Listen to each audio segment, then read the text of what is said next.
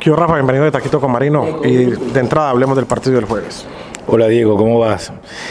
Bueno, aquí estamos, eh, dentro de todo lo que gira alrededor del fútbol, disfrutando de, estos ambientes que, que son tan bonitos y tan especiales. Más allá de lo futbolístico, después de una gran Copa América, en, su debut Rafael con la selección mayor.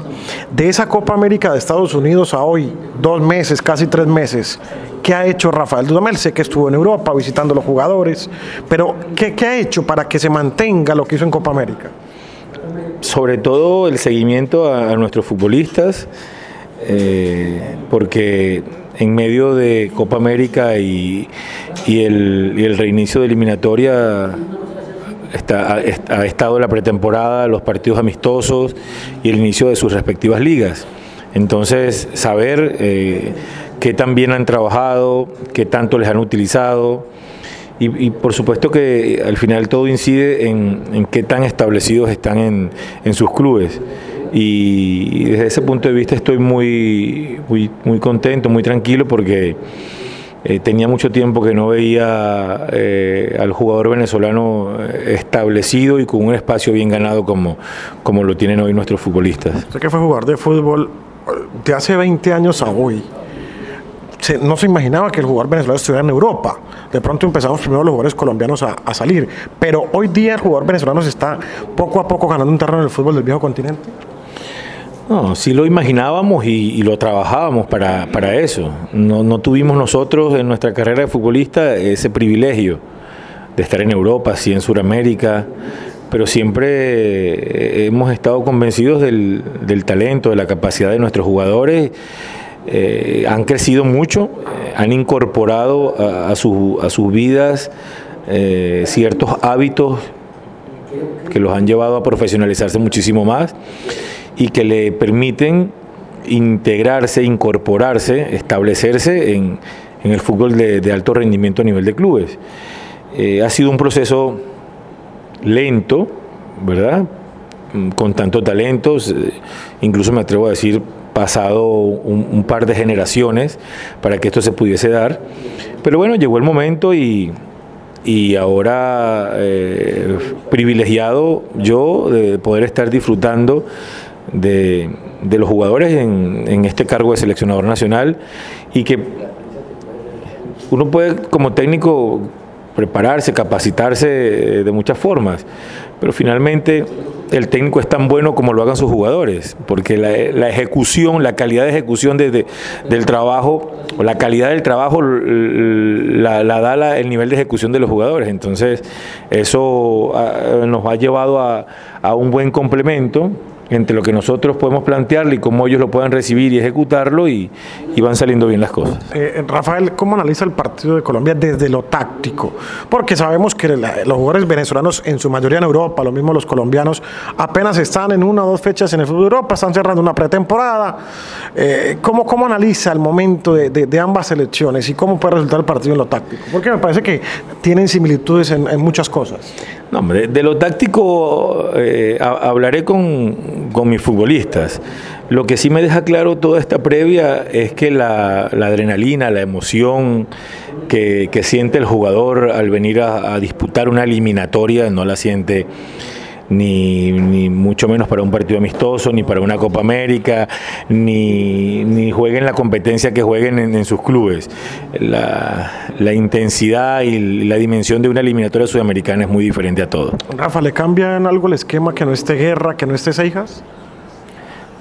Indiscutiblemente que cambia porque eh, son características distintas, la madurez de, de Alejandro y de Luis Manuel la van adquiriendo otros futbolistas, pero tenemos el talento, entonces las circunstancias se han presentado de esta forma y, no, me, no me detengo a, lamentarme, sencillamente busco soluciones para, para tener a los mejores del momento, porque de eso se trata el fútbol, de eso se trata este, este cargo. Así es la vida, tienes que enfrentar cada circunstancia con lo mejor que tienes y, y enfrentar, competir en, un partido que, que entendemos eh, la calidad del rival que vamos a enfrentar y, eso nos tiene muy entusiasmados. Tres preguntas finales rápidas. La primera, hoy los dirigentes están apoyando a, la selección venezolana de fútbol en cabeza suya, Rafael. Sí, yo soy un, convencido que los resultados positivos no llegan por casualidad. Los resultados positivos, de acuerdo a mi manera de trabajar, son la consecuencia de la unión de muchos eslabones y que te hacen tan fuerte o tan débil de acuerdo a esa, a esa, a esa unión, a esa sincronía, eh, dirigentes, cuerpo técnico, jugadores, periodistas, país. Y es en lo que nos hemos enfocado. Lo táctico es muy importante, lo físico, lo mental, pero lo más importante es que todo el entorno alrededor de la, de la selección eh, sea saludable y, el respaldo de los federativos ha sido, ha sido total. La segunda, como usted hace una gran campaña en Copa América, pero usted con esta selección iba a debutar ante Colombia en eliminatoria, Rafael, con un punto. Usted a su, a su grupo de jugadores, les está manejando que se puede ir a Rusia o, o, se ha reunido con los directivos y decirle no, vamos a hacer un proyecto a Qatar 2022, hay materia prima. ¿O usted qué piensa? ¿Es Rusia o es Qatar? Quedan 36 puntos en disputa y nosotros que estamos acostumbrados a competir, vamos a luchar hasta el final la posibilidad de Rusia. Después veremos, después analizaremos al final de, este recorrido. Eh, entiendo que no es fácil tomar una selección, un punto de 18 posibles y salir a vender eh, un mensaje. De que tienes ilusión de ir a Rusia. Pero matemáticamente es posible. Y los que me conocen saben que yo lucho hasta que tenga la última bocanada de oxígeno. Y cuando yo analizo la calidad de, mis futbolistas, dónde están haciendo vida, eh, su nivel competitivo, yo no, o sea, yo no podría tomar una selección si no tuviese este, ilusiones.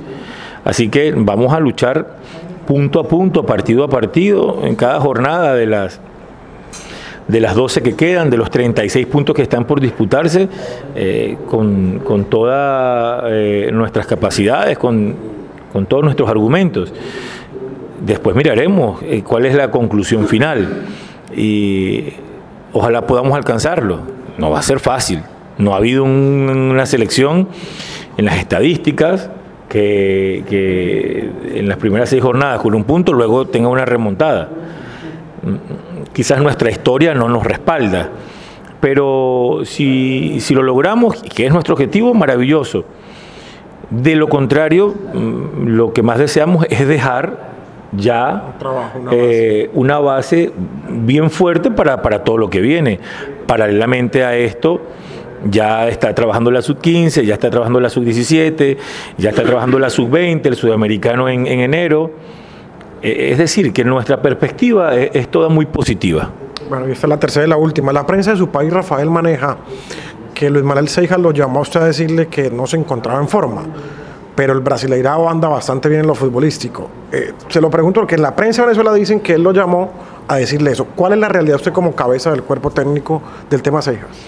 ha sido un tema bastante eh, especial lo he conversado muy bien con él. Eh, Luis Manuel es un hombre muy maduro, muy sincero y, hemos tomado la mejor decisión hoy para, para Luis Manuel, el jugador, el ser humano y, la selección. Eh, en, la selección las puertas no van a estar cerradas nunca para, para ningún jugador que, que esté haciendo vida en el fútbol activo, internacional, nacional, que esté a plenitud de condiciones.